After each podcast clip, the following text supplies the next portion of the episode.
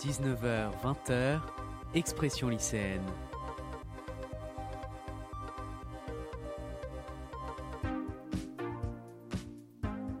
Avec Quentin Brachet sur Webset Radio.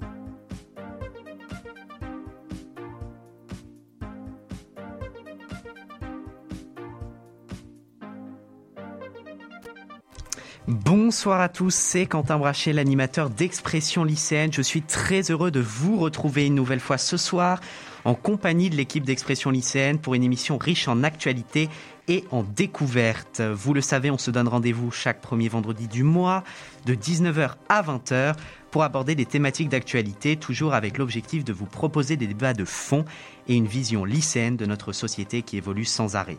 L'actualité est intense et passionnante comme chaque fois que l'on se retrouve. En pleine affaire Mila, alors que ses présumés harceleurs sont convoqués par le tribunal, la jeune fille vit toujours sous protection policière après avoir critiqué l'islam. Que dit cette affaire sur notre société? Quelles leçons en tirer? Et surtout, quelles mesures doit-on prendre pour endiguer la haine en ligne? Notre grand débat à 19h35 portera donc sur cette affaire qui nous invite évidemment à nous questionner sur le droit au blasphème et le harcèlement en ligne. En parallèle, la nouvelle loi antiterroriste du gouvernement a été adoptée en première lecture ce mercredi soir à l'Assemblée nationale. Pour le gouvernement, celle-ci vise à concilier vigilance et protection des libertés, un juste milieu à trouver qui questionne et qui sera au centre des débats des élections régionales à venir des 20 et 27 juin prochains. Au-delà de ces événements, toute une génération tente de reprendre confiance en l'avenir, malgré des restrictions sanitaires qui sont levées progressivement. Comment continuer à soutenir les jeunes Nous ne pouvions pas ce soir ne pas aborder ce thème de la crise sanitaire. On parlera aussi de Guillaume Pelletier, de ses propos chocs cette semaine, et Gaspard nous emmènera à 19h51 en Biélorussie, où le contexte reste extrêmement tendu. Pour aborder tous ces sujets, la situation actuelle de notre pays et les régionales qui approchent, je reçois ce soir en studio une jeune politique issue du mouvement des jeunes socialistes, Floria Labat, déléguée fédérale de Paris. Bonsoir Floria. Euh, bonsoir à tous et merci de me recevoir. Vous interviendrez donc tout au long de notre émission, dans notre grand débat et plus particulièrement dans le grand entretien dans un instant à 19h. Vos chroniques habituelles sont là. Alexis avec son humeur sur l'actualité dans quelques instants. Il nous parlera de McFly et Carlito. Alexandre qui est parti à votre rencontre à 19h25 et plein d'autres moments dans cette émission pour vous informer. Je salue d'ailleurs les chroniqueurs d'expression lycéenne. Bonsoir Alexis. Bonsoir Quentin. Bonsoir Alexandre. Bonsoir Quentin.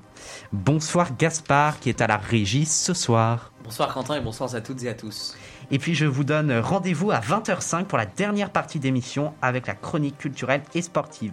Pas de max ce soir, nous nous retrouvons la semaine prochaine pour une spéciale Euro 2021, puis le 18 juin à 20h en direct pour une émission spéciale consacrée à l'interview du chanteur Chien Noir.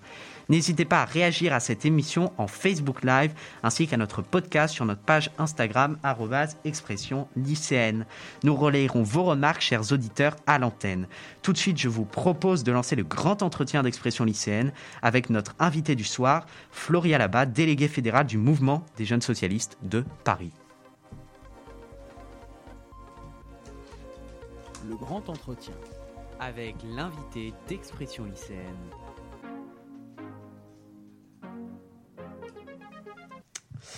Rebonsoir Floria là-bas. Euh, cet entretien va se découper en deux parties. Nous évoquerons d'abord euh, votre parcours personnel, militant, l'engagement dans un mouvement politique, puis nous nous intéresserons à l'actualité française. Alors tout d'abord, nos auditeurs en ont l'habitude maintenant. Notre émission aborde régulièrement l'engagement des jeunes dans la vie citoyenne. À partir de quand vous êtes-vous engagé dans la vie associative ou politique et pourquoi? Alors, ça a commencé en 2017. Euh, il faut savoir que euh, j'ai un peu grandi dans un univers euh, militant, puisque mon grand-père était syndicaliste, mutualiste au, sein de, au sein de son département, donc le Jura. donc j'ai un peu repris le flambeau en 2017 suite à la défaite des socialistes aux législatives. c'est là que je me suis dit qu'il était temps que les jeunes reprennent le flambeau.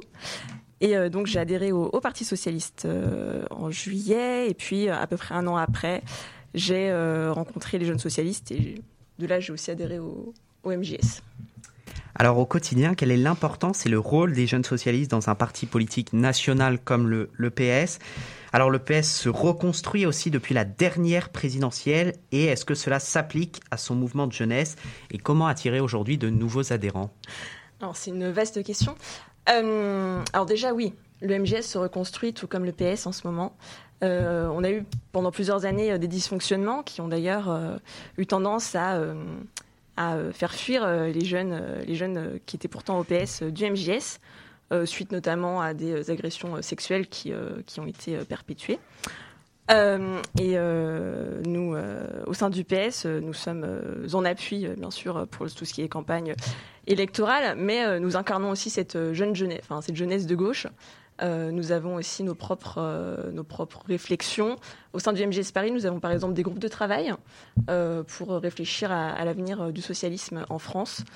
Nous avons aussi nos propres formations, nos, propres, nos, propres, euh, nos propres événements également. Alors, euh, les jeunes socialistes sont bien sûr engagés pour les prochaines échéances électorales et un des enjeux des régionales qui auront lieu le mois prochain est la mobilisation alors que les dernières élections été marquées par des records d'abstention. Comment parler à des jeunes parfois désintéressés de la vie politique et faire campagne d'une manière novatrice? Euh, attirer les jeunes, en effet, c'est compliqué. Euh, ce qu'il faut, euh, ce qu'il faut savoir expliquer en les rencontrant, c'est que ça ne sert à rien de, de, ne, pas aller voter. Il faut savoir, il savoir s'exprimer. On a des échéances où il faut savoir aller au bureau de vote, aller dans l'isoloir, mettre un bulletin, quitte à ce qu'il soit blanc, mais au moins s'exprimer. C'est primordial parce que nous sommes en démocratie.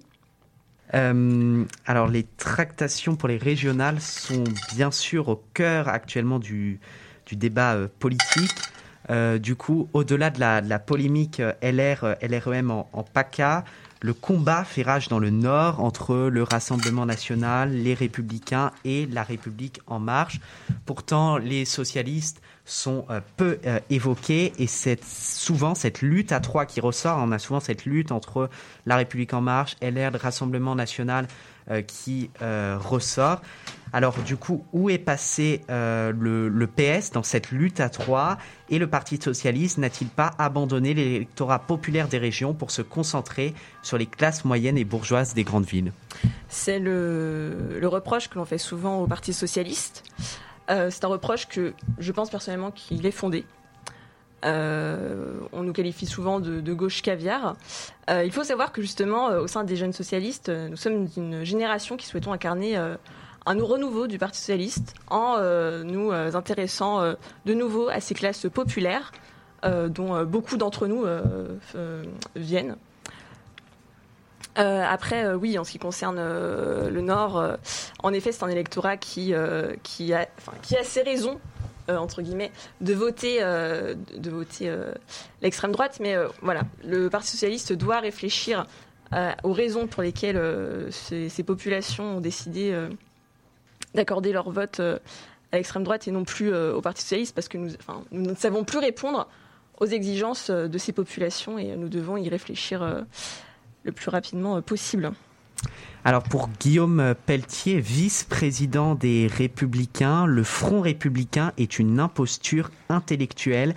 Il voterait blanc en cas de duel au second tour entre Thierry Mariani et Renaud Muselier en PACA. Alors que le Rassemblement national semble percer dans les sondages, le Front républicain doit-il continuer à être la principale stratégie face aux partisans de Marine Le Pen? Et cette stratégie ne révèle-t-elle pas que les partis traditionnels ont failli dans leur conquête des électeurs par les idées?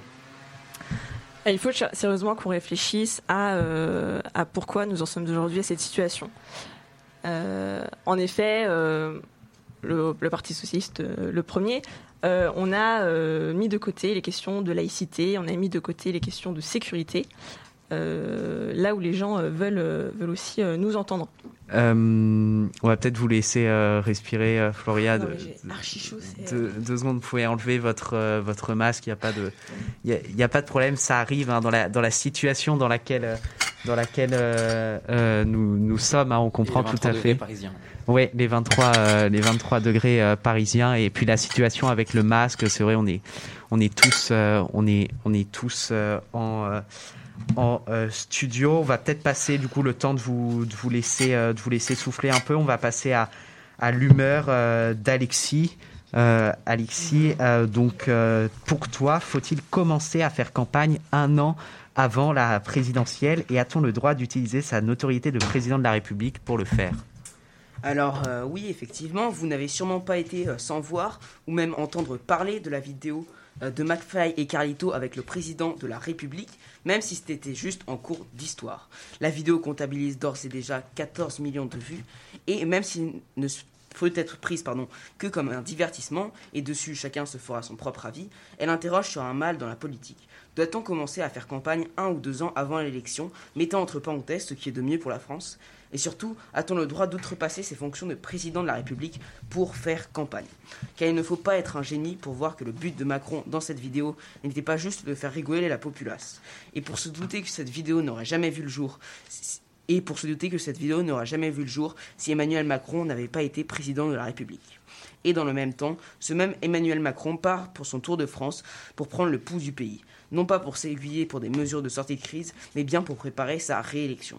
Une manœuvre condamnée par 56% des Français selon l'INSEE.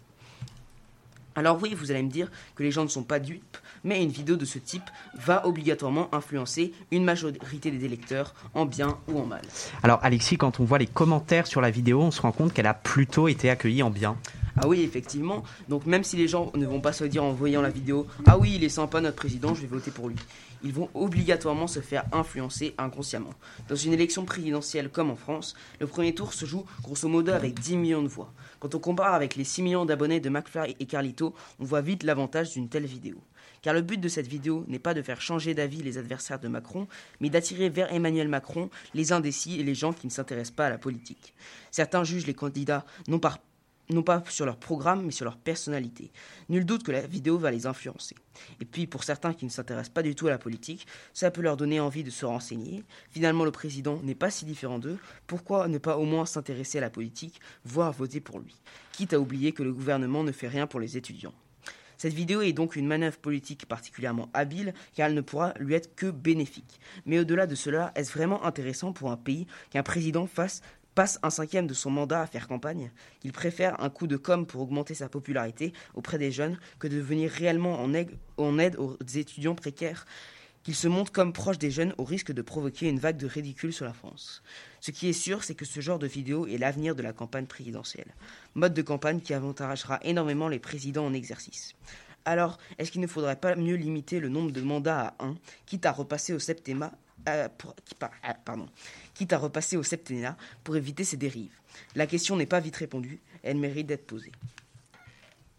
Du coup, on reprend avec euh, avec Floria si c'est si bon pour vous. Merci, merci Alexis pour pour euh, pour cette euh, humeur. Euh, du coup, on s'interrogeait justement euh, comment euh, euh, comment lutter contre le rassemblement na- national euh, par euh, par les euh, idées. Euh, le front républicain euh, est essentiel. Euh, c'est aussi pourquoi la gauche doit se rassembler, ce qui n'est malheureusement pas le cas. En ce moment, les conflits d'ego prévalents sur, l'intérêt de la nation.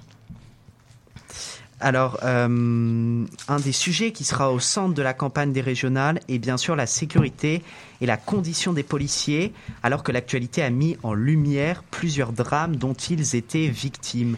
Audrey Pulvar, tête de liste euh, PS en Ile-de-France pour les régionales il y a deux semaines, a jugé glaçante la manifestation des policiers qui, pour elle, je cite, marchent sur l'Assemblée nationale pour faire pression sur les députés. Anne Hidalgo, maire PS de Paris, avait pourtant pris part à cette manifestation. Alors, quelle est la ligne des jeunes socialistes sur cette polémique et les propos de Madame Pulvar n'alimentent-ils pas la haine anti-flic dénoncée par certains? Alors, euh, je ne répondrai pas au nom des jeunes socialistes, puisque je ne suis que déléguée euh, fédérale du MJS Paris. Euh, en revanche, je pense que la position euh, du PS euh, a été la bonne, c'est-à-dire se rendre à cette manifestation, non pas pour, comment dire, non pas pour appuyer des mouvements d'extrême droite qui traversent parfois les mouvements policiers, mais pour rendre hommage à ces policiers qui parfois perdent la vie durant leur, fonction, ce qui est absolument inadmissible au sein de notre République. Et je pense que les, enfin, les propos d'Anne enfin, le fait qu'Anne Hidalgo se soit déplacée était une bonne chose, car nous devons démontrer tout notre soutien envers, envers les policiers. Et du coup, pour vous, les, propos d'Audrey Pulvar euh, n'ont pas lieu d'être? Je pense qu'il faut euh, se concentrer sur euh, le, sujet premier de cette manifestation, c'est-à-dire rendre hommage à un policier décédé durant ses fonctions. Alors, mercredi soir, l'Assemblée nationale a adopté en première lecture la nouvelle loi antiterroriste. Parmi les mesures, on retrouve notamment la fermeture à l'avenir de lieux de culte porteurs d'une idéologie extrême et anti-républicaine. Alors comment réussir l'équilibre entre protection des libertés et lutte contre la menace euh, terroriste? Cette loi permet-elle ce juste milieu? Hum, C'est une question euh, assez euh, piégeuse que vous me posez là. Euh, par le passé, cette loi a été quelque peu. a, souvent dépassé les bornes. je pense notamment au sujet des archives militaires qui devaient se trouver encore cloîtrées dans des, bureaux sous le sceau du secret défense, alors qu'elles devraient pouvoir être consultées à partir de 50 ans. Finalement, cet article a été retiré de la loi. Euh, en ce qui concerne les lieux de culte, euh, oui, il faut lutter contre euh, un islamisme inquiétant qui malheureusement sévit dans certaines mosquées.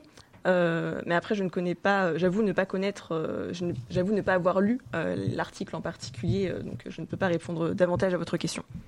Alors, dans la part des attentats commis, selon Libération, 61% des personnes impliquées étaient françaises. Euh, alors que 78% l'étaient dans les projets d'attentats terroristes aboutis, échoués ou déjoués depuis 2015. Alors ma question est simple. Quelle est votre position sur le sujet et feriez-vous le lien entre immigration et terrorisme? Non, je pense qu'il ne faut pas euh, faire le lien puisque euh, si tous les, personnes migrantes étaient terroristes, je pense que à l'heure actuelle, il n'y aurait plus de République. Euh, non, non, c'est un, un amalgame euh, bon pour le Front National, mais certainement pas euh, pour la gauche. Alors, justement, hein, sur, sur cette loi antiterroriste, comment, selon vous, mieux lutter face à cette face à cette menace euh, terroriste qui, euh, selon certains partis de droite, se fait de plus en plus présente. Certains parlent même de sortir, de dévier un peu du, cadre de la loi afin de lutter face à une menace qui, qui ne, se précise pas, qui est très compliquée aujourd'hui à, à, contrer par, par le pouvoir des, des lois, des lois françaises. Qu'en pensez-vous? L'état de droit doit prévaloir, coûte que coûte. Euh, je pense qu'à l'heure actuelle, euh, l'arsenal juridique euh, dont nous disposons est largement suffisant pour lutter contre, contre le terrorisme. Aujourd'hui, il y a bien une, on a une recrudescence de, de, certains, de certains attentats, donc il faut bien aujourd'hui mettre en place des mesures pour, euh, pour lutter contre, euh, contre, contre ces actes. Donc qu'est-ce que, qu'est-ce que vous proposez? Ces mesures, c'est embaucher davantage de magistrats, embaucher davantage de policiers, mais c'est certainement pas durcir des lois qui sont déjà suffisantes. Alors, je vous propose à 19h16 sur Webset Radio de passer aux questions liées à la crise sanitaire. tout d'abord, la vaccination s'intensifie, mais en Israël, euh, cette vaccination est possible 24 jours sur 24, 7 jours sur 7, et même les jeunes peuvent recevoir leur dose. Alors la France souffre-t-elle de son modèle social pour accélérer la vaccination? Euh, J'ai pas compris votre question. Bah, c'est-à-dire que euh, on a en Israël une vaccination qui s'effectue 24 jours sur 24, 7 jours euh, sur 7, euh, alors qu'en France, ce n'est pas possible vis-à-vis du, du, modèle, du modèle social de faire euh, de faire vacciner, si vous voulez, de faire travailler les médecins, les infirmiers euh, le, samedi, euh, le dimanche, la nuit. En Israël, ça se fait. Alors, est-ce que aujourd'hui, on peut dire que la France souffre de son modèle social et est-ce qu'il faudrait passer à une cadence comme en Israël, c'est-à-dire 24 jours, 7 jours sur 7 et 24 heures sur, sur 24 mais il me semble qu'il est possible de se faire vacciner en France, même le dimanche. En tout cas, c'était le cas au début de la campagne. Alors, surtout le dimanche, mais en tout cas, euh, à des heures. Euh, enfin, en Israël, par exemple, on peut se faire vacciner à 3 heures du matin, pas en France. Oui, non, mais ça, c'est ridicule. Il faut quand même laisser au personnel soignant euh, le temps de se reposer. Alors, euh, selon le groupe Ipsos, 40% des jeunes souffrent de troubles d'anxiété et même 3 jeunes sur 10 déclarent, avoir déjà eu des pensées suicidaires. N'est-on pas en train de condamner le futur d'une génération entière pour sauver la vie des plus anciens? Parleriez-vous de génération sacrifiée? Le terme de génération sacrifiée est peut-être euh, un peu exagéré, même si j'entends la souffrance de ces jeunes. Euh, oui, enfin, il aurait fallu mettre davantage euh, en place. Euh, enfin, déjà, la France euh, est l'un des pays qui a conservé le plus la scolarisation de, ses, élèves, contrairement à certains États. Je pense à l'Italie, où les élèves n'ont quasiment pas eu d'année scolaire. après, oui, il aurait fallu mettre en œuvre davantage de soutien psychologique, ce qui n'a pas été le cas. Actuellement, seuls les étudiants des, des, universités publiques peuvent prétendre euh, à, recevoir une aide psychologique euh, avec le CRUS. Euh, pour les lycéens, c'est beaucoup plus difficile et il aurait fallu anticiper ces besoins, notamment pour ces adolescents qui, de par leur jeune âge, ont besoin d'interagir. Donc, il aurait fallu penser. Alors, croyez-vous réellement au monde d'après et cette crise doit-elle nous pousser à réinventer nos modèles? Ah, Malheureusement, je ne crois pas énormément au monde d'après. Euh, je pense plutôt que la consommation va, euh, rebondir euh, juste après cette crise. Par ailleurs, on nous incite largement à reconsommer pour, limiter le déficit. changer le modèle, oui, oui, oui, bien sûr, il faut changer ce modèle. mais je pense que cette crise nous a appris que, en effet, les, les les circuits courts, euh, les euh, produits euh, bio, enfin, nous a appris que, en effet, cette planète est un peu à bout de souffle et qu'il est temps de, changer de modèle. Et les confinements nous ont démontré que les Français étaient prêts à, faire certains efforts. Vous, vous, voulez parler de modèle économique, ouais ou modèle de consommation ou tout simplement Je pense que le modèle de consommation impacte le modèle économique. Si on avantage les circuits courts, le euh, modèle économique aussi impacte les modèles de consommation, forcément. Oui, mais euh, lorsque vous allez euh, chez un petit agriculteur ou une AMAP, mhm. vous ne financez pas les mêmes réseaux que si vous allez dans votre supermarché. Alors mercredi prochain, les intérieurs des restaurants réouvriront leurs portes et réaccueilleront du public. Un parfum de vie retrouvée semble s'installer sur les terrasses françaises. Pour autant, selon vous, Floria, doit-on continuer à s'inquiéter et ce déconfinement n'est-il pas prématuré? Je pense que les Français avaient besoin de, respirer à l'approche de l'été. Euh, après, je pense qu'il aurait euh, fallu peut-être éviter ce stop and go que nous a fait vivre euh, le président Macron et axer davantage, peut-être sur anticiper davantage cette vaccination pour ensuite réouvrir euh, pleinement et, simple, et définitivement euh, les terrasses et tous les lieux de vie culturels. Mais alors du coup, qu'est-ce que vous auriez fait à la place du, président, si vous aviez été à sa place, à la place du président Macron en mars dernier pour gérer cette crise sanitaire? Le Rassemblement national disait qu'il ne fallait pas ne fallait pas euh, euh, confiner. Euh, d'autres partis politiques critiquent justement cette stratégie du, stop, du stop and go. Alors selon vous, quelle aurait été la meilleure stratégie? La meilleure stratégie, ça aurait été d'anticiper dès le départ de cette crise, notamment en annonçant en français qu'il était nécessaire de porter un masque. on a laissé le virus s'éparpiller partout en France de manière incontrôlée.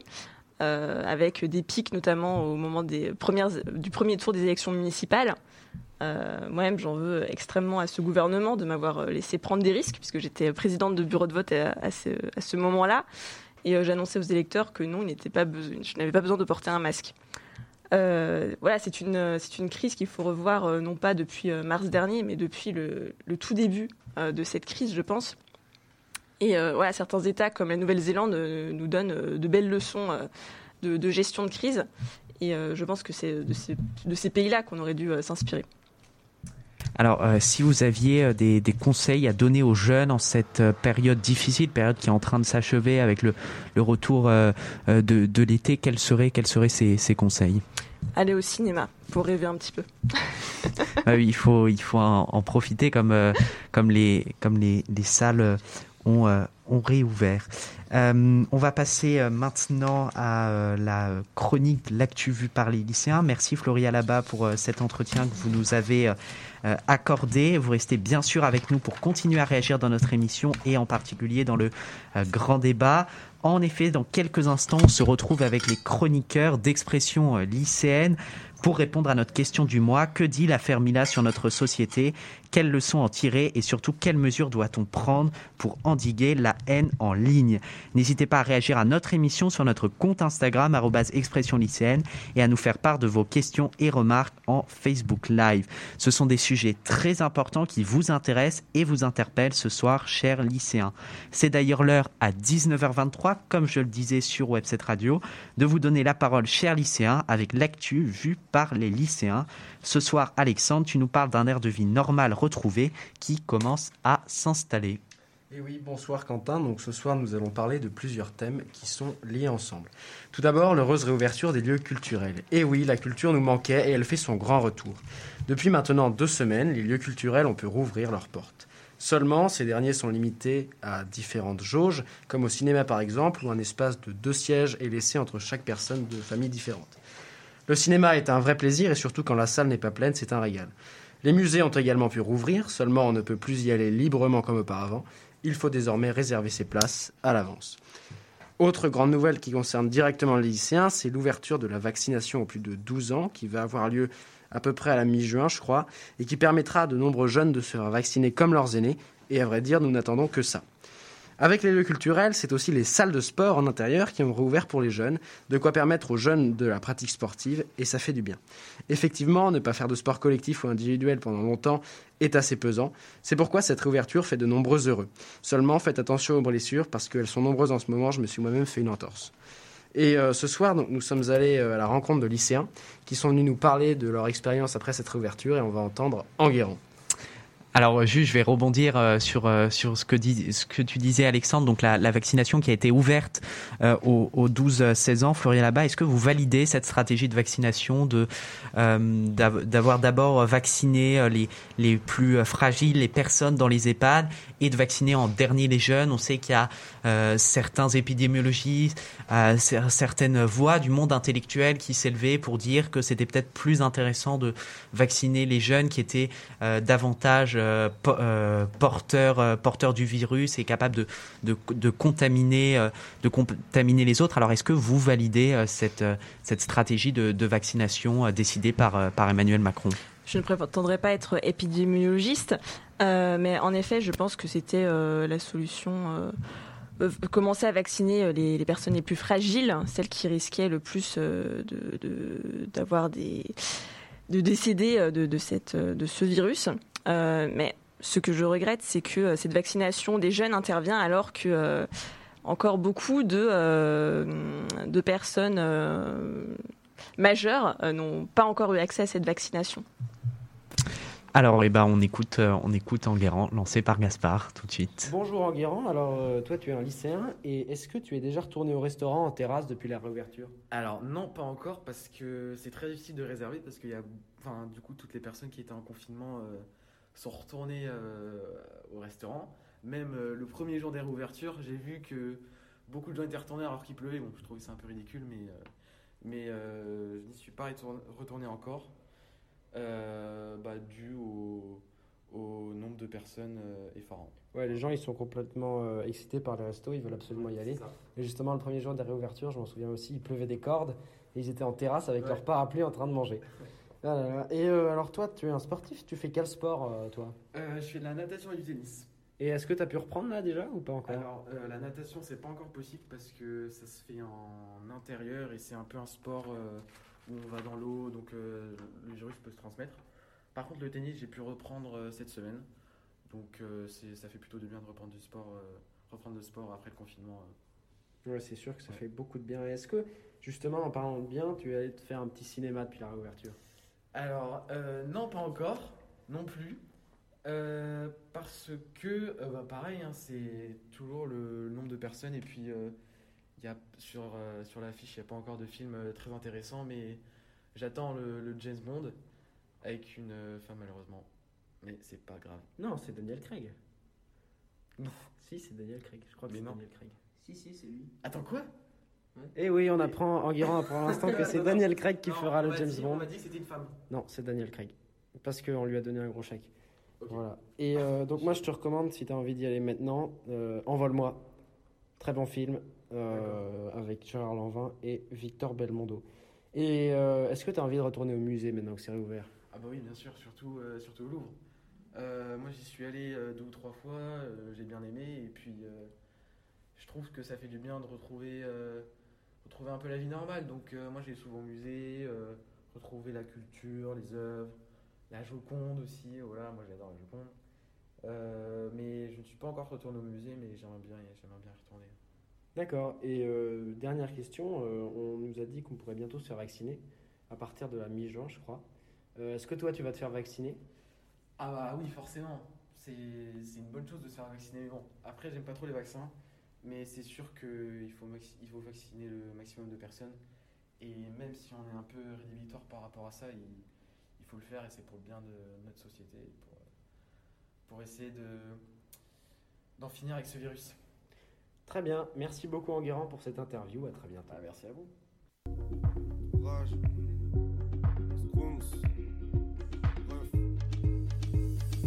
Frères et sœurs d'une autre mère. On a acquis le statut de famille. Mon ref a toujours couvert mes arrières. Je continuerai de mentir à sa petite amie. Ma mère peut l'engueuler comme si c'était son fils. Si tape, je vais sauter d'office dans la mêlée. Ouais. Même si mes habits coûtent cher, c'est la même. Même si c'est lui qui a cherché la merde. C'est vrai qu'il est pas réaliste. J'ai les boules de le voir. Décevoir ses remparts et perdre son temps. On est 30 sur la liste. On déboule devant la boîte. Y'en a un qui rentre pas. Personne rentre. Je suis le seul à te voir quand t'as pas les cheveux lissés. Notre équipe était massive au lycée. Et tu le sais, dans mon équipe, y'avait quasiment mariages, des naissances, des procès, des nuits blanches et des micro-siestes. Tous mes amis en ont dans le ventre, mais ça ne se voit pas comme un déni de grossesse. C'est pour mes refs, les vrais, pas les faux, les frères, pas les potes. Hey, hey, te parle de mes refs. Les vrais, pas les faux, les frères, pas les potes. Hey, hey, te parle de mes refs. Les vrais, pas les faux, les frères, pas les potes. Hey, hey, te parle de mes refs. Les vrais, pas les faux, les frères, pas les potes. Les traîtres, on les fuck. Traîtres, on les fuck. Les vrais, pas les faux. L'entourage, bébé. Bref, Senzo. Hey, hey.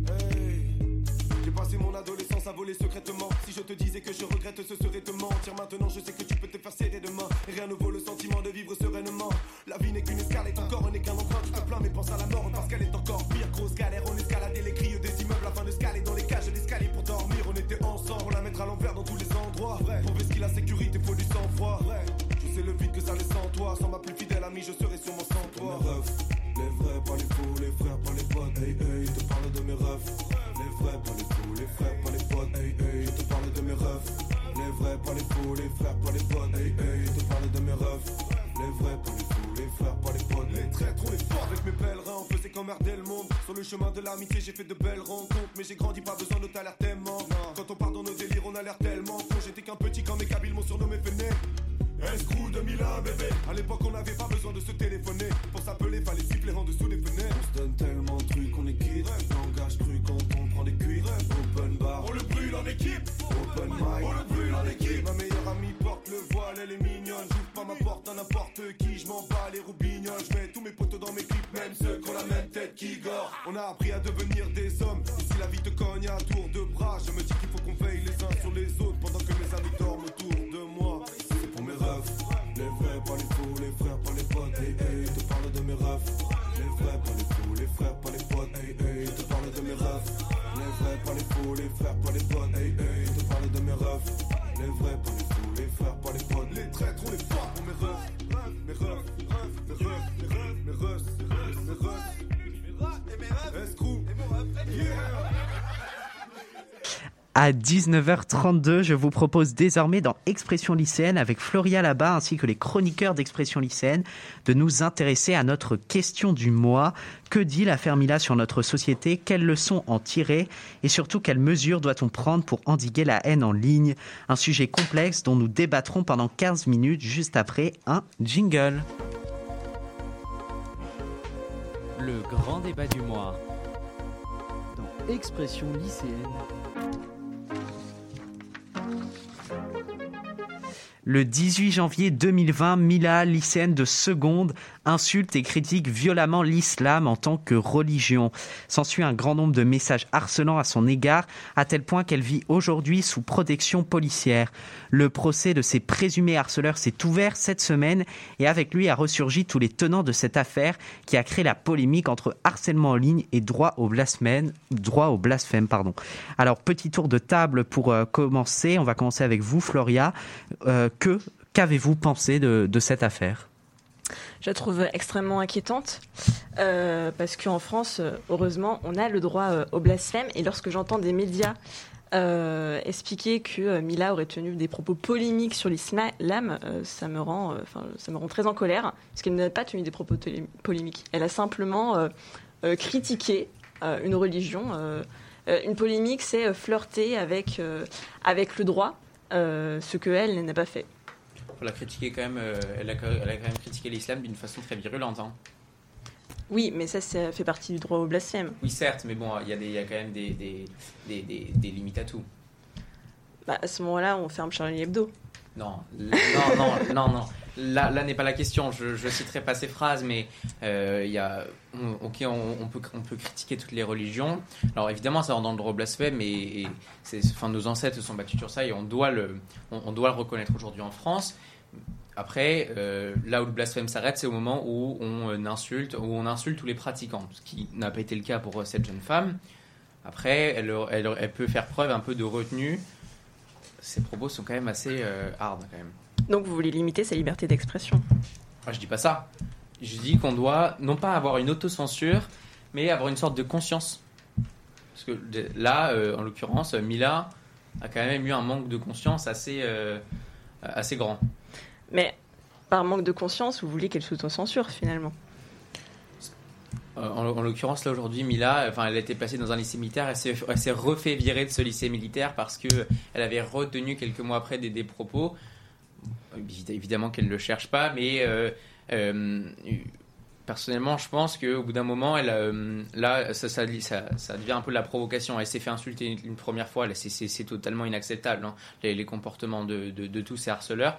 Après, refaire ça une deuxième fois, euh, elle savait pertinemment qu'elle allait se refaire euh, insulter. En plus, quand on consulte son compte Twitter, aujourd'hui, euh, euh, 5 50% de ses tweets concernent ses, anciens propos et ses propos de blasphème. Alors, je suis d'accord avec toi, Gaspard.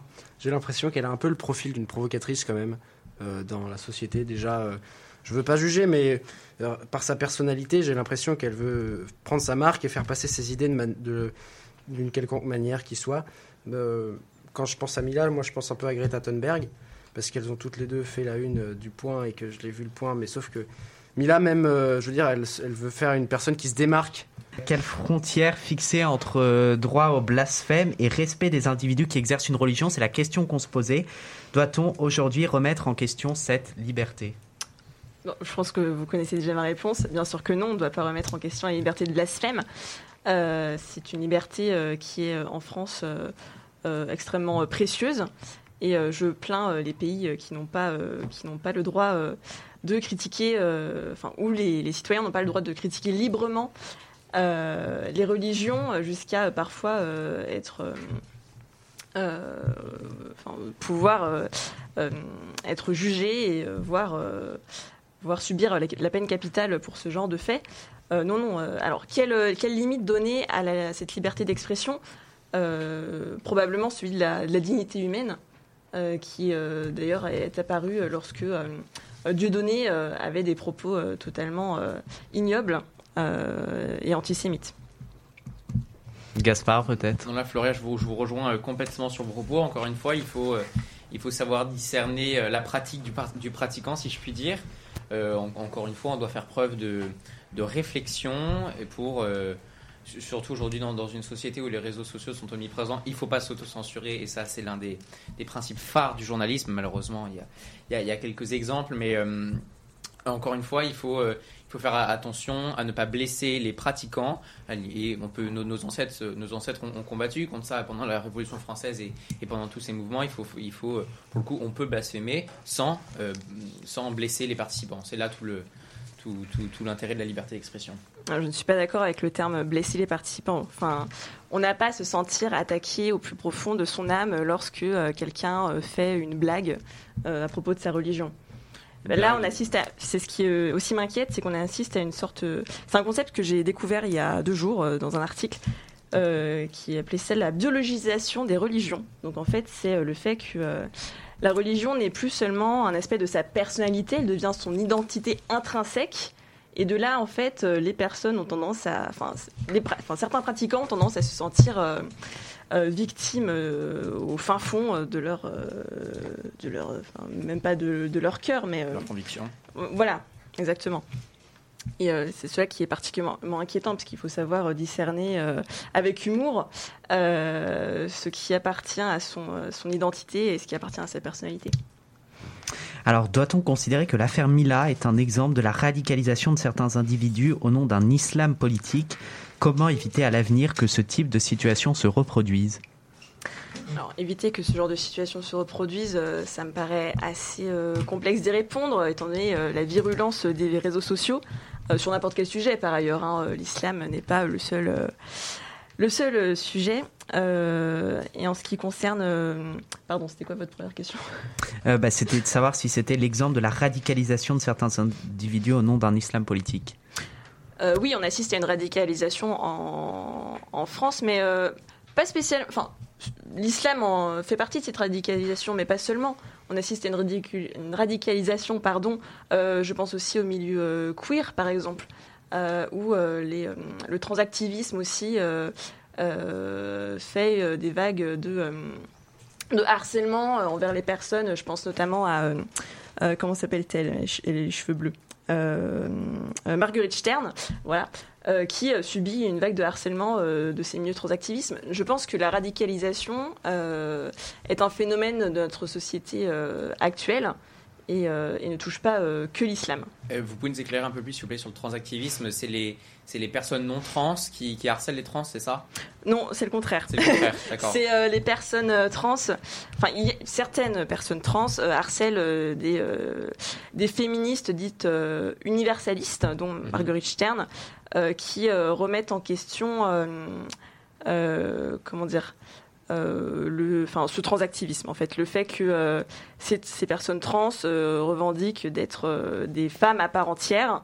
Euh, bon, je n'entrerai pas dans, dans ce débat euh, ce soir, mais euh, je pense que euh, les, euh, le harcèlement dont est victime euh, Marguerite Stern est anormal dans notre état de droit.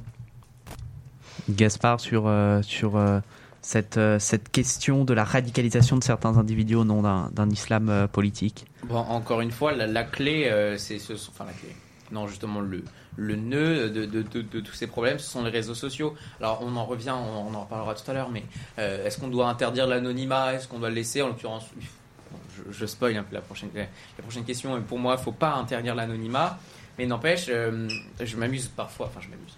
Je me, je, me, dis, imaginez, on aurait confronté euh, Mila face à un de ces, de, ces harceleurs là, on peut être sûr qu'on aurait déjà un, dé- un débat de, minima civilisé, plus déjà plus dans la retenue, parce que quand on est sous le pseudo, on peut insulter qui on veut. euh, alors sauf euh, à ce qu'il y ait une grande enquête de police euh, où on retrouve avec l'adresse. l'adresse IP de la personne, c'est enfin, très compliqué. En l'occurrence, on voit un Twitter où tout s'est passé. Twitter a été Twitter est le réseau de la haine, c'est là où, se passent toutes les choses. Encore une fois, voilà, il faut peut-être un, meilleur contrôle de ces réseaux sociaux. Alors, ce procès nous renvoie aussi à la question de la liberté d'expression, on en parlait tout à l'heure. Samuel Paty euh, est mort sous les coups de la barbarie terroriste à l'automne dernier pour avoir montré des caricatures de Charlie Hebdo euh, à ses élèves. Alors, peut-on encore s'exprimer comme on le souhaite en France? Et justement, ce qu'on disait tout à l'heure, finalement, pour se protéger, n'est-on pas obligé de pratiquer une, autocensure? Il y a des profs qui disent aujourd'hui qu'ils pr- ils pratiquent une autocensure dans leur classe euh, pour, leur, protection personnelle. Mais j'entends ces professeurs qui se plaignent de devoir s'autocensurer notamment les professeurs euh, de sciences et vie de la Terre, de- d'histoire-géographie, euh, qui, euh, qui, euh, se, qui entendent des réflexions dans leur classe critiquant leur, leur enseignement. C'est particulièrement inquiétant et C'était sur. Doit-on pratiquer une autocensure? Ah, évidemment qu'il ne faut pas, qu'il ne faut pas s'auto- s'auto-censurer, puisque euh, la liberté d'expression est aussi l'un des socles de notre, de notre état de droit. Et lorsqu'on doit tous se taire, euh, je pense que euh, voilà, la, France ne sera plus le même, la même. Pardon. Mais aujourd'hui, certains, bah, du coup, certains professeurs, certains, certaines personnes, certains journalistes disent qu'ils s'auto, qu'ils s'auto-censurent parce que justement, ils, n'ont plus le choix. C'est-à-dire que derrière, ça se suit de menaces de mort. Donc, effectivement, il y a, euh, on, dit aujourd'hui que c'est important de conserver la liberté d'expression, mais parfois ce n'est plus possible. Alors, comment régler euh, ce problème et comment faire euh, aujourd'hui que la liberté d'expression de redevienne la norme? Ah, Je ne prétendrai pas avoir la question à cette, la réponse à cette vaste question. Je pense qu'il faut, euh, qu'il faut être extrêmement sévère euh, vis-à-vis euh, des personnes qui menacent, notamment le corps enseignant. Voilà. Après, je n'ai pas, ce n'est pas à moi de d'expliquer au législateur ce qu'il est censé, ce qu'il est censé faire. Je ne prétends pas avoir ce rôle. Mais en effet, il faut réfléchir à comment notre société aujourd'hui peut de nouveau aborder ces sujets sans faire l'objet de crispations et sans que euh, quiconque se sente offensé euh, dans sa foi euh, dès que l'on évoque un sujet purement biologique euh, comme l'évolution de Darwin ou, ou les caricatures de Charlie Hebdo. Gaspard. Euh, oui, alors moi, je, enfin, je ne rebondis pas. Pour moi, l'autocensure a, deux ver- versions, versées, versions. Euh, la, première, bon, on va toujours commencer dans le négatif, c'est là où on va, on va prendre l'exemple de Monsieur Paty, où, euh, où euh, au, nom de au, nom de l'éducation et c'est très bien et c'est très bien et d'ailleurs je pense qu'on peut porter un message d'encouragement à tous les professeurs qui osent montrer euh, qui ont le courage en tout cas de montrer ces caricatures dans des dans des milieux où où ce ne sera pas forcément bien accepté. Là, pour moi, c'est le bon. Il ne doit pas y avoir d'autocensure parce que euh, ne doit pas y avoir une différence d'éducation entre euh, une personne d'un milieu A et une personne d'un milieu B. C'est le principe au final de l'éducation nationale. En revanche, le plus, là, je prends un exemple d'un journaliste, imaginons, qui va écrire un article. Euh, sur un sujet polémique, mais euh, là encore, est le rôle du, journali- du journaliste pardon, d'être neutre. Euh, ce, journaliste doit faire une sorte d'autocensure pour veiller à ne pas atteindre, enfin pour ne pas blesser ces lecteurs qui seraient éventuellement con- concernés par ce sujet. Donc en fait, pour moi, l'autocensure, elle a un moins qui est le fait de, privilégier cette autocensure à l'éducation et un plus qui est le fait de ne pas vouloir blesser les personnes qui pourraient être concernées par ça. En, journalisme, il y, a, une phrase qui est assez phare, c'est on peut tout dire mais avec différents mots. Euh, Aujourd'hui, on, peut dire n'importe quoi avec différents mots. Ça passe en fait tout, tout là encore et l'utilisation des mots. Alors le cyberharcèlement a aussi été au cœur des événements autour de, de Mila. Les réseaux sociaux sont pointés du doigt. On en parlait euh, tout à l'heure. Comment trouver un équilibre entre liberté d'expression et protection des individus sur les réseaux sociaux? Doit-on y interdire l'anonymat par exemple? Bah, L'anonymat, euh, en fait, l'anonymat, ça, ça a encore, comme dans beaucoup de sujets de notre société aujourd'hui, ça a un plus et un moins. Ça a un plus du fait euh, que, euh, bah, bon, là, c'est un exemple un peu, enfin, c'est un, exemple qui est heureusement un- de plus en plus rare. Des, personnes qui n'ont pas forcément envie, qu'on vient de les voir, leur dire Ah, t'as posté cette photo sur Instagram ou je ne sais quoi, ils se mettent sous un autre pseudo. Comme ça, ça leur permet d'avoir la liberté d'Instagram sans avoir derrière la. Euh, alors, pas la répression, mais sans avoir derrière les remarques. Donc là, c'est l'avantage de l'anonymat. Le négatif, et comme je, rejoins ce que, enfin, au, sujet quand même principal de ce débat et à ce que j'ai dit tout à l'heure, le négatif, c'est qu'il y a des personnes qui, sous euh, euh, couverture d'un pseudo, vont venir insulter bon, des jeunes femmes comme Mila, et en- encore, il va y avoir. fait, c'est une sorte d'impunité qu'il n'y aurait bien évidemment pas, et heureusement, si, si, les, deux, les, deux, les deux interlocuteurs étaient en face. Donc euh, encore, encore une fois, et ça c'est très, c'est très et trop compliqué à demander aujourd'hui au monde entier, c'est faire preuve de, de conscience, la conscience en fait.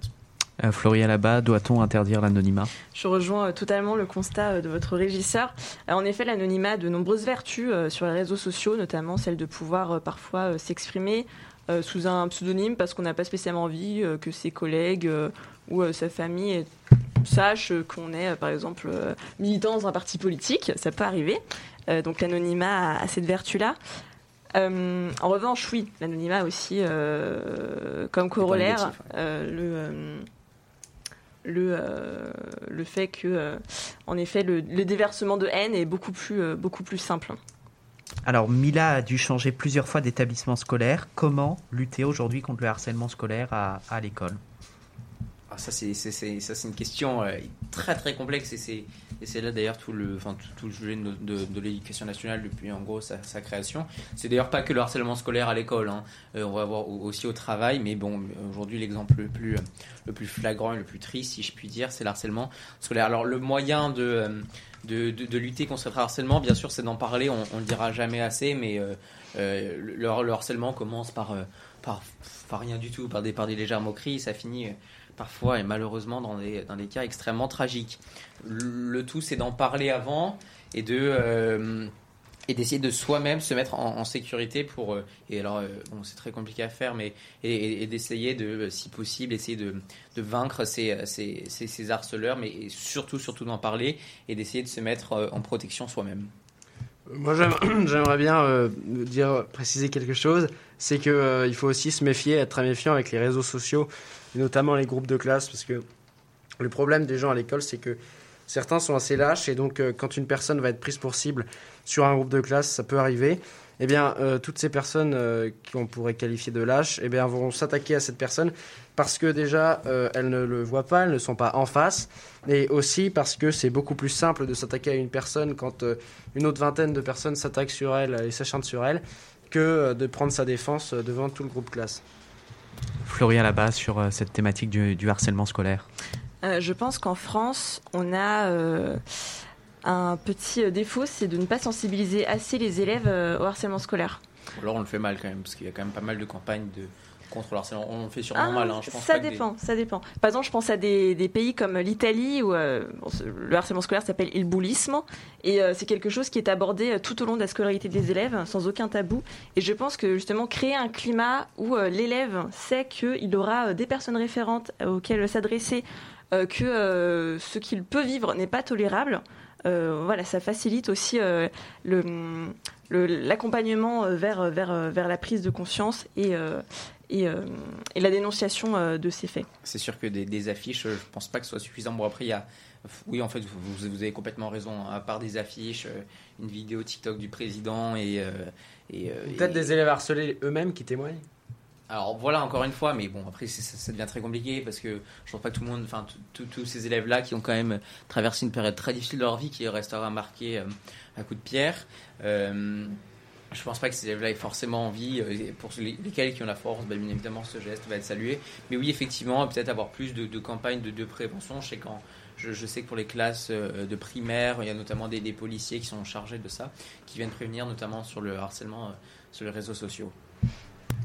Alors en conclusion de ce débat, quelle leçon doit-on tirer de l'affaire Mila et comment l'action des pouvoirs publics peut-elle davantage protéger les libertés de nos concitoyens? Une forme de, de grande conclusion, conclusion et d'ouverture euh, euh, sur l'avenir. Ah ben, peut-être un- sûrement un, un plus grand contrôle des réseaux sociaux, tout en ayant, tout, en veillant à ne pas restreindre la, liberté d'expression et ce, contrôle des réseaux sociaux. Comme, euh, malheureusement, parfois, on a, des auditeurs qui sont aussi lâches par, Twitter, Instagram, etc. Et ils sont tout, autant lâches en face. Et c'est là vraiment le problème principal. On doit euh, la prévention en- encore y est beau- beaucoup. Bon, l'anonymat, on est obligé de le garder pour cette pour cette belle raison qui est, qui est euh, le, pouvoir s'exprimer sans forcément être euh, être reconnu. Mais bon, pour les points points négatifs qui sont pouvoir s'exprimer.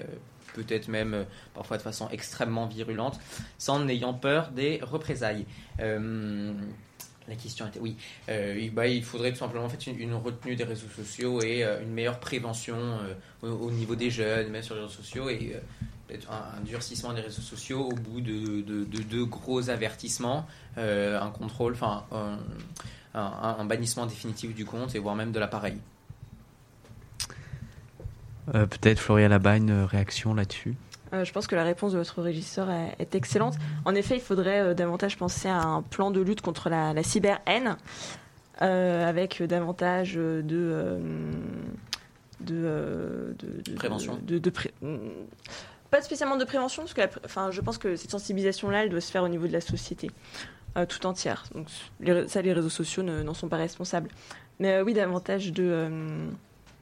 De, enfin que, que, les, que, les, que ces réseaux sociaux euh, se sentent davantage responsables de ce qui se passe sur leur réseau et prennent euh, leurs responsabilités, sans non plus euh, censurer euh, à tout va tout ce qui se passe, comme ça avait été le cas notamment sur Instagram pour une campagne Bah, enfin, féministe, je ne sais plus laquelle. mais- Actuellement, sur un- oui, il y a souvent Mm. des. On peut retrouver dans, dans les gifs Instagram des. enfin, il, y a, souvent des campagnes de civilisation, notamment à la cause LGBT. Je, je rappelle hein, sur Instagram, donc c'est un concept qui était, enfin un concept, une, idée qui a été exportée il y a, il y a quelques semaines aux États-Unis et qui est qui est arrivée en France. Euh, Aujourd'hui, sur Instagram, vous pouvez choisir ou pas si les si vos euh, si vos abonnés, enfin si si, votre public entre guillemets peut voir vos likes et ça ça peut aider. Vous vous voyez toujours vos likes, ça vous donne une certaine satisfaction et, c'est là aussi euh, euh, l'avantage des réseaux sociaux. Bon, faut pas que cette satisfaction se transforme non plus en, addiction parce qu'on passe tout de suite dans le dans le désavantage. Je vous rappelle d'ailleurs qu'on vous, vous pouvez masquer ou non vos likes si vous avez déjà euh, reçu des commentaires euh, envers ce- un nombre x ou y de likes. Alors voilà un nouveau débat très enrichissant dans Expression lycéenne. C'est aussi ça l'objectif de notre émission, faire réagir et proposer des débats de fond et d'opinion. Merci Floria Labat d'avoir réagi dans ce grand débat. On a bien compris votre message ce soir. Vous restez avec nous pour les tops et flops tout à l'heure. Je vous rappelle que dès 20h, vous retrouverez un point complet sur l'actualité avec Alexis. On va modifier un peu notre programme. On va marquer une pause, une pause euh, musicale euh, euh, maintenant parce qu'on est, un- on est un peu en retard. N'hésitez pas à vous abonner à notre compte Instagram expression lycéenne et à réagir en commentaire sur ce direct. On retrouvera tout à l'heure Gaspard pour son mois politique consacré à la situation politique tendue en Biélorussie. Tout de suite, je vous propose de marquer une pause musicale avec Hotel California de Eagles.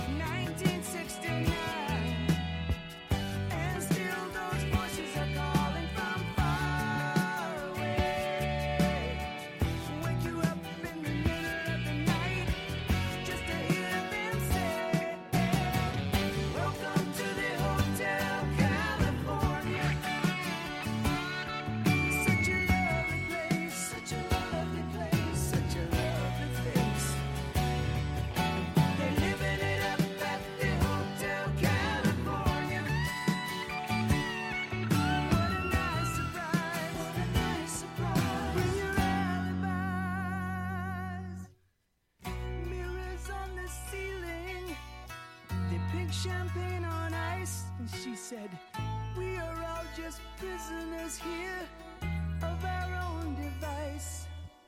And in the master's chambers, they're gathered for their feast. They stab it with their steely knives, but they just can't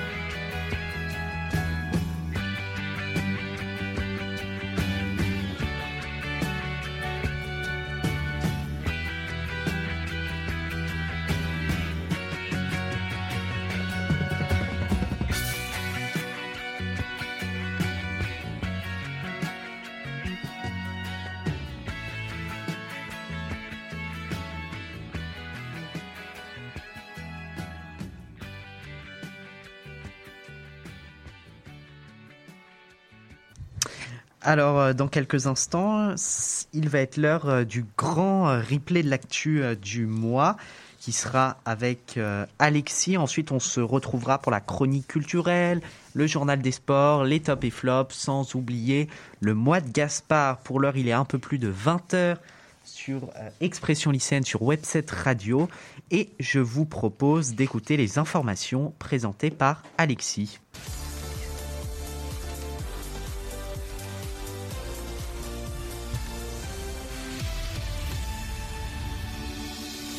C'est un soulagement pour les jeunes et l'espoir d'une vie insouciante qui se dessine à partir du 15 juin. Les 12-15 ans pourront se faire vacciner avec le Pfizer BioNTech. Cette décision du gouvernement arrive alors que les chiffres de contamination sont en nette baisse.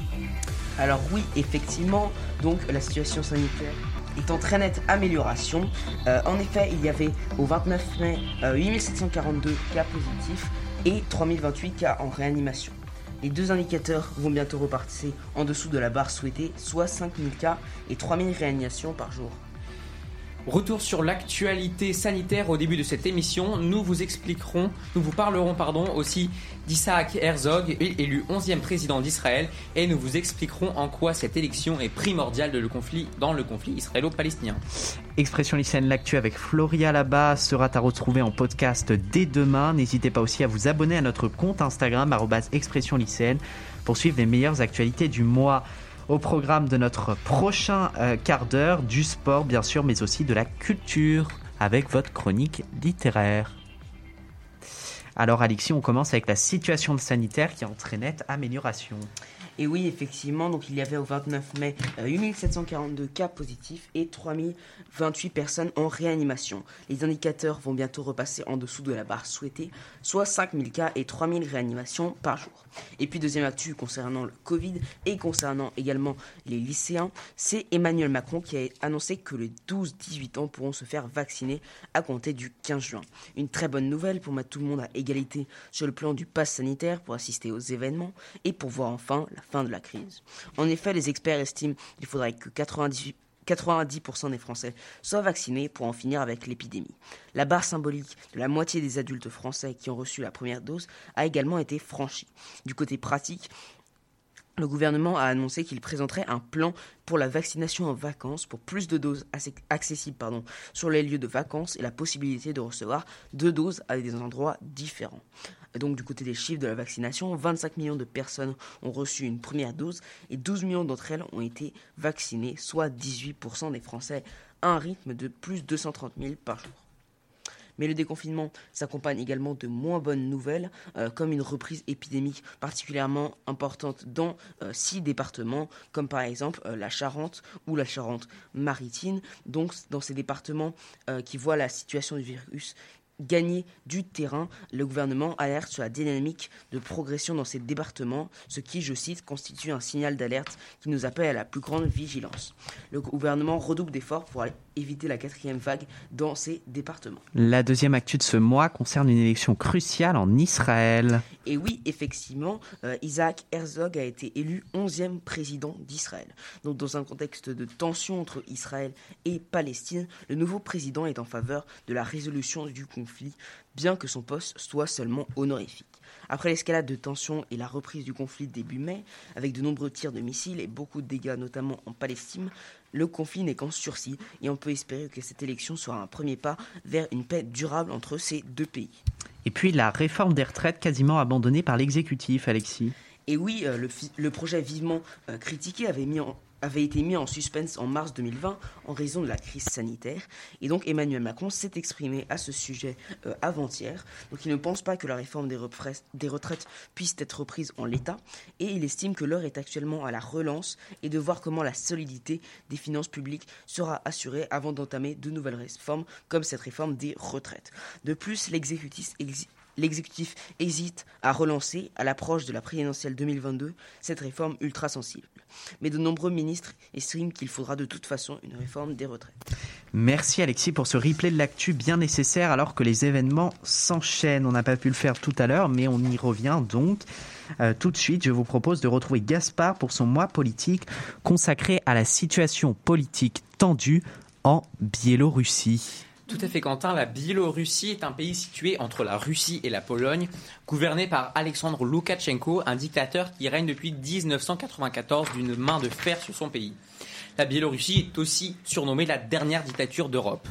Vous l'aurez compris, la Biélorussie n'est pas un exemple de démocratie et elle est- a une liberté d'expression extrêmement restreinte.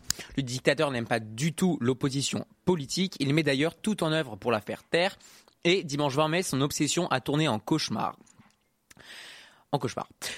Tout part, tout part d'une seule et même personne, Roman Protasevich. Roman Protasevich est un journaliste de l'opposition, l'ennemi juré de Loukachenko. Il était recherché dans tout le pays par la police bélarusse, sans succès le dimanche 26 mai. Mais il prend l'avion à Athènes, direction la Lituanie. Avant d'embarquer, il remarque des hommes étranges qui dont un pardon, qui a essayé de filmer son passeport. On suspecte alors que les agents du KGB, les services secrets russes, soient présents dans l'avion. On rappelle que la Russie est un grand ami de Loukachenko. Ces personnes-là étaient donc présentes dans ce vol, non pas pour voyager, mais pour poursuivre Protasevich.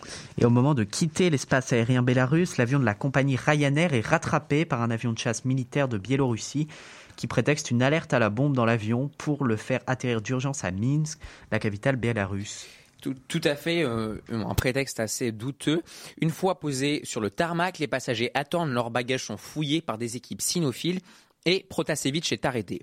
Bien sûr, il n'y avait pas de bombe dans l'avion, c'est un faux prétexte, ni même aucun terroriste, un prétexte pour faire arrêter l'opposant. C'est ce qu'on appelle un détournement d'avion et aujourd'hui, en 2021, ce n'est pas du tout bien vu. Face à cette violation du droit international, plusieurs compagnies comme Air France ont suspendu leur vol au-dessus de l'espace aérien bélarus au profit d'un trajet certes plus long. Loukachenko a réagi en, disant que les attaques contre ce dernier ont franchi une ligne rouge, pour reprendre ses mots. Qu'importe, plusieurs événements sont annulés, comme les championnats d'Europe de cyclisme sur piste prévus en Biélorussie. L'OTAN, quant à elle, a demandé l'ouverture d'une enquête et des sanctions américaines sont tombées contre le régime. La vague de contestation n'est pas nouvelle. Déjà cet été, des manifestations avaient éclaté contre le dictateur. La police réprime, a réprimé pardon, ces contestations. Aujourd'hui, Loukachenko est, on peut le dire, sur la sellette.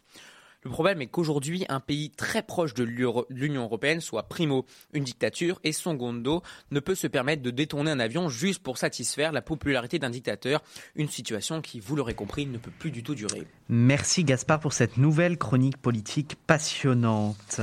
Alors à 20h12, c'est désormais l'heure du journal des sports avec Alexis qui revient sur tout ce qui s'est passé dans les stades depuis un mois. On note bien sûr pour commencer le retour de Karim Benzema en bleu.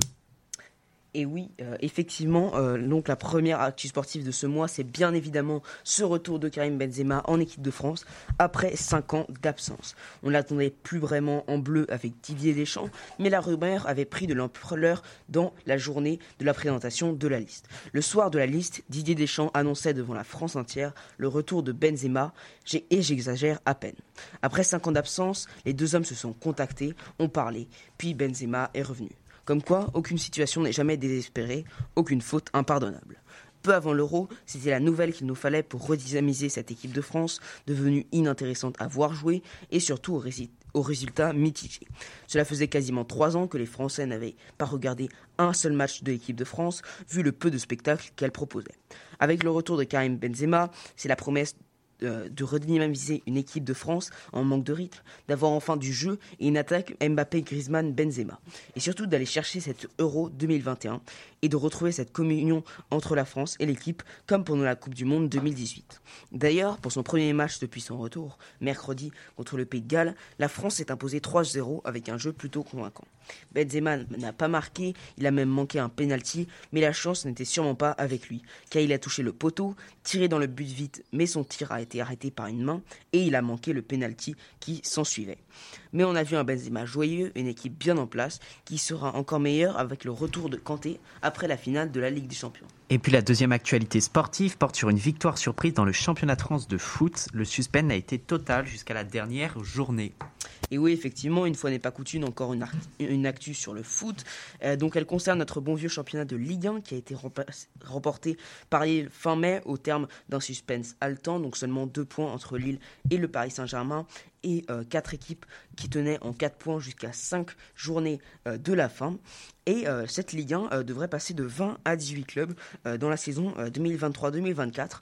Donc les clubs se sont mis d'accord pour ce nouveau format de la Ligue 1. mais donc pourquoi passer à 18 Donc pour renforcer l'attractivité du championnat lâché par ses diffuseurs cette année.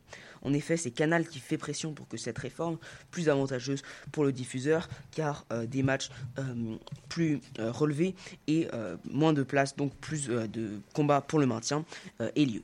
Et pourquoi pas euh, entraîner une même réforme? Du côté de la Ligue 2 La petite balle jaune fait son grand retour avec les internationaux de France. Et oui, effectivement, Roland Garros avec comme à son habitude euh, deux premiers tours catastrophiques pour les Français. Euh, donc aucun Français, que ce ne soit masculin ou féminin, n'est encore en liste après euh, deux tours. Donc on était déjà habitué à des choses très médiocres, mais là on n'a jamais vu pire.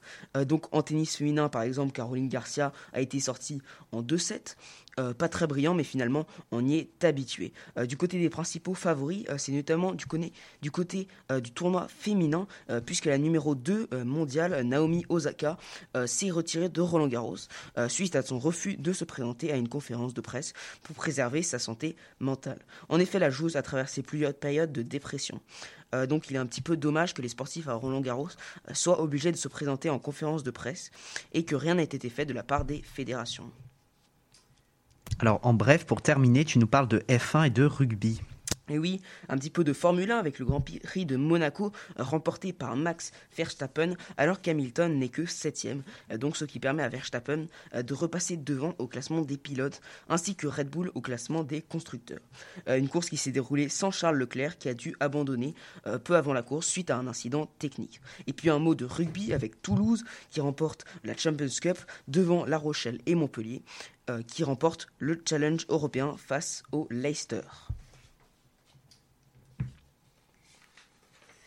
Merci Alexis pour ce point complet sur la situation actuelle du monde sportif. La semaine prochaine, l'Euro débute et nous serons donc ensemble pour deux heures d'émission afin d'analyser l'arrivée de ce nouvel événement sportif de l'été très attendu. Il est temps désormais de terminer cette émission sur une note culturelle avec Alexandre. Pour commencer, les cinémas ont réouvert leurs portes il y a maintenant deux semaines, de quoi faire de nombreux heureux. Et oui, alors ce soir nous parlons culture cinématographique, musée, mais aussi culture littéraire.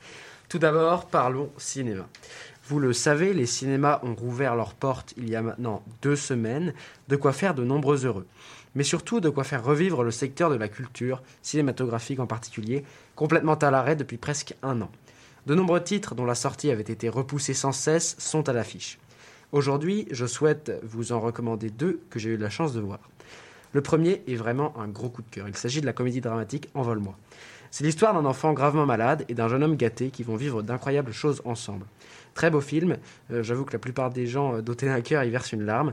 Très humain qui nous tisse une relation entre un jeune homme et un enfant malade qui n'a plus d'envie de vie. Mais rassurez-vous, on ne fait pas que pleurer en allant voir Envole-moi, on rit également beaucoup. Le personnage principal, Thomas, est incarné par Victor Belmondo, le petit-fils bien sûr du magnifique Jean-Paul Belmondo. Il adopte un jeu très décontracté et réalise quelques cascades. On trouve également un casting avec Gérard Lanvin qui joue le rôle d'un médecin, mais qui est aussi le père du personnage interprété par Victor Belmondo. C'est vraiment un bon film, tantôt triste, tantôt très drôle. Les acteurs sont très bons et ça permet de passer un bon moment en famille ou entre amis. Tu nous parles aussi de ton autre coup de cœur cinématographique. Et oui, Quentin, je vais vous parler de Mandibule ce soir, donc, qui est le nouveau film de Quentin Dupieux. Donc, il met en scène en fait deux gars assez marginaux qui évoluent sans argent mais qui trouvent par hasard une mouche géante qu'ils vont tenter d'apprivoiser. Les deux personnages principaux sont interprétés par Grégoire Ludig et David Marseille. Et oui, euh, ce sont nos amis du Palmacho. Néanmoins, mon avis est plus partagé que pour Envole-moi. Ce film est parfois drôle, mais pas tout le temps. Les idées mises en avant sont parfois absurdes, même si certains gags sont très drôles. C'est un film à voir entre amis, mais qui ne correspond pas à l'humour de tout le monde. Il n'y a pas que les cinémas qui ont célébré leur réouverture, mais aussi les musées. C'est tout le monde de la culture qui renaît après une période incertaine. Et oui, Quentin, à l'heure où le monde de la culture se relance, il est aussi important de nous cultiver. Les musées sont là pour ça. On a par exemple une exposition de qualité sur Gabriel Chanel au Palais Galliera à Paris, mais aujourd'hui, je, je souhaite vous parler du Louvre. Le Louvre, qui est l'un, si ce n'est le plus grand musée au monde, regorge de nombreuses collections et œuvres artistiques, la plupart permanentes. J'ai eu la chance d'y retourner après la réouverture, donc c'était le, le week-end dernier, sans trop de touristes étrangers, et c'est vraiment agréable de profiter de ce si grand musée sans la foule en fait. Alors n'hésitez pas, surtout allez au Louvre. Et comme disait Paul Belmondo, le père de Jean-Paul Belmondo, on ne s'ennuie jamais au Louvre puisqu'on y va pour apprendre. C'est désormais l'heure de ton coup de cœur littéraire. Et oui, donc nous parlions du vaccin récemment dans l'actu par les lycéens, puisque les jeunes vont pouvoir se faire vacciner très prochainement, donc les jeunes au-dessus de 12 ans. Et moi, je vais vous parler d'un livre qui s'appelle Peste et choléra. Donc c'est un livre qui a, écrit, a été écrit par le journaliste Patrick Deville. Et euh, c'est une biographie d'un personnage connu dans la médecine qui s'appelle Alexandre Yersin, qui est en fait un chercheur de la bande à Pasteur qui voyagea énormément au cours de sa vie et qui fut également le découvreur du bacille de la peste brune. C'est un livre très intéressant, rapide à lire et surtout agréable. Et puis pour terminer, Alexandre, tu as un message à nous faire passer. Oui, je voulais simplement dire que le milieu de la culture a durement souffert de la crise sanitaire que nous traversons. Et si vous pouvez les aider en allant au musée, au cinéma, en achetant des livres chez votre libraire, faites-le, n'hésitez pas. Le milieu de la culture a besoin de retrouver ses spectateurs, retourner au théâtre, au cinéma, à chaque fois que vous le pouvez. En plus de passer un bon moment, eh bien, vous contribuerez à relancer le secteur. Et c'est vraiment très important. Merci Alexandre pour ce moment culturel en ta compagnie. C'est d'ailleurs l'heure d'écouter Alexandre Rebel pour sa chronique littéraire. Bonjour à tous. Aujourd'hui, dans notre rubrique littérature, nous allons parler de la réédition d'un livre faisant polémique en ce moment. En effet, après dix ans de collaboration avec une équipe de scientifiques, les éditions Fayard ont publié ce 2 juin une nouvelle version critique de Mein. Rédigé par Adolf Hitler entre 1924 et 1925, Mein Kampf est le manifeste qui, pour la première fois, posera les bases de l'idéologie nazie euh, qui conduira l'Allemagne à déclencher la Seconde Guerre mondiale, faisant entre 50 et 70 millions de morts. Euh, son auteur, qui purge alors une peine de prison pour un putsch raté en Bavière, euh, nous expose à travers de violentes imprécations son idéologie raciste et antisémite. L'ouvrage a aussi une portée autobiographique puisque l'auteur revient sur son parcours. les défenseurs de cette réédition critique euh, y voient donc euh, l'occasion de désarmer cet objet fantasmé euh, par de nombreuses personnes encore aujourd'hui.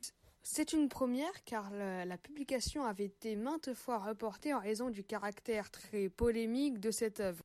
Pour cette réédition, tout se fait dans la sobriété la plus totale. Pas d'illustration, pas de couleurs et le nom d'Adolf Hitler n'apparaît même pas sur la couverture euh, de ce livre de 1000 pages. Le, livre se permet même de changer le titre original pour s'intituler Historiser le mal, une édition critique de Mein Kampf. Le livre se scindera en deux parties. En premier lieu, une nouvelle traduction du texte d'Adolf Hitler, augmentée euh, d'une critique euh, ainsi que des notes scientifiques.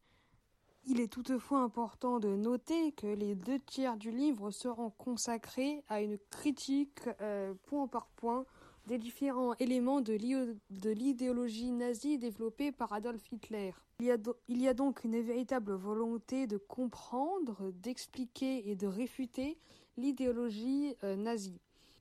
Et vous, que pensez-vous de cette euh, réédition de Mein Kampf? Euh, Merci beaucoup de votre écoute, bonne lecture et à bientôt. Merci aux deux Alexandre pour leur chronique culturelle. Euh, et bien, avant d'arriver à la fin de cette expression lycéenne, euh, l'actu euh, 9, euh, je vous propose de passer au top et flop. Et on commence avec le flop de Gaspard. Alors aujourd'hui, vous allez me dire, je suis branché dictateur. Moi, je vais vous parler de l'élection de Bachar el-Assad, donc dictateur syrien, qui a été largement élu avec 95,1% des voix. Une élection dont l'authent- dont l'authenticité est carrément douteuse. Alexis. Alors moi mon flop euh, c'est euh, Roland Garros sur Amazon Prime Video. Euh, donc sur le principe de décider de faire des matchs de Roland Garros dans la soirée, c'est plutôt bien, mais Roland Garros ça restera plus comme un, vraiment un spectacle convivial qu'on regarde sur une chaîne gratuite et que ça tombe sur une chaîne payante pour les matchs en soirée qui ont une ambiance vraiment sympa. Je trouve ça vraiment dommage. Alexandre. Alors moi mon flop euh, ce soir c'est euh, par rapport au compteur Linky. Euh, il y a moins d'une semaine le Parisien nous annonçait que le compteur Linky qui avait été annoncé gratuit pour les particuliers, eh bien finalement ne le sera pas. Donc c'est vraiment un coup dur pour les particuliers. Floria, peut-être un, un flop. La panne d'orange qui a malheureusement provoqué des décès, visiblement. Alors moi, mon flop, c'est pour le déplacement d'Emmanuel Macron euh, en, en province, hein, un déplacement où il a parlé de, de, de- de la campagne heureuse, d'un retour euh, à la, à la vie normale. On peut regretter qu'il n'ait pas montré plutôt la réalité aussi euh, euh, du terrain. On sait qu'on a euh, notamment deux agriculteurs qui se suicident par jour euh, et une situation parfois extrêmement précaire avec les services publics qui abandonnent, qui abandonnent les, les, les, les villages et, ça devient de, de plus en plus compliqué. Le top de Gaspard maintenant. Moi, mon top, c'est Georges Tron qui a démissionné de son poste de maire suite à des accusations de viol. Il avait conservé son droit de, de, de- de gouverner sur sa commune alors qu'il était en prison. Al- Alexis. Alors moi mon top, euh, j'ai déjà dit tout à l'heure, mais c'est le retour de Benzema en équipe de France euh, après 5 ans, donc ça on n'espérait pas du tout le revoir et c'est vraiment une très bonne nouvelle. Alexandre. Alors moi je suis vraiment vraiment très content que les lieux de culture aient réouvert parce que ça nous permet vraiment de nous divertir, de prendre du plaisir, de faire des sorties avec nos amis. Donc vraiment très content. Florian. Les euh, Oscars qui ont recommencé le film Nomadland, film d'une réalisatrice, et ça, on aime. Et mon top ce soir, il est consacré à ces Français qui ont décidé d'abandonner la capitale pour aller vivre à, à la, à la campagne. Je lisais un article récemment euh, qui était euh, très, très intéressant là-dessus, sur le fait que à la campagne, par exemple, quand on perd ses clés, bah, son voisin a toujours un double des clés. Et la, vie est, plus simple. Il n'y a pas euh, euh, le, le- les, interventions en urgence du, plombier. Tout le monde se, tout le monde se, connaît et essaye de, se rendre service, de, se donner des, des coups de main. Donc ça, c'est aussi une belle solidarité, une belle... Les berges sur scène vont être dégorgées là, du coup. Comment Les voies, il va plus trop y avoir d'embouteillage du coup. Oui, bah voilà. Mais c'est, mais c'est une belle, euh, c'est, c'est une belle euh, leçon que nous envoie finalement peut-être euh, à nous, euh, à nous Parisiens, euh, euh, ces, euh, ces néo, euh, ces néo euh, ruraux. Voilà, nous arrivons à la fin de cette expression lycéenne, euh, l'actu hashtag 9. Merci encore à Floria Labat pour sa participation très enrichissante et constructive ce soir. Bon courage à vous dans vos nouveaux projets. Comme chaque premier vendredi du mois, je remercie vivement Arthur Boulot, responsable technique de Webset Radio, Guillaume Baron-Tissot, président de Webset Radio, et bien sûr les chroniqueurs d'expression lycéenne, Gaspard Fraboulet, Alexis Lafay, Alexandre Rebel et Alexandre Baer qui nous suivent dans cette très belle aventure. Je remercie également Samuel Vinogradov pour l'aide apportée au jingle et des conseils précieux donnés. Une mention également au lycée Albert Demain avec son directeur, Monsieur Auchard, Madame Saez, Madame Verdonnet et Madame Ruel, sans qui cette émission n'aurait pas vu le jour. Gaspard Fraboulet était ce soir à la régie. Voilà, expression lycéenne, l'actu hashtag 9, c'est fini. J'étais très heureux de pouvoir réaliser cette émission malgré des contraintes sanitaires qui s'appliquent à nous en euh, studio. Et puis continuez à éveiller votre esprit critique et défendons notre liberté de s'informer plus que jamais.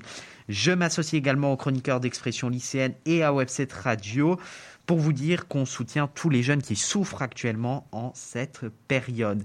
Merci encore à Floria là-bas pour cette participation. Euh, et puis, je vous propose, nous, de nous retrouver bah, dès la semaine prochaine pour parler un peu de l'euro.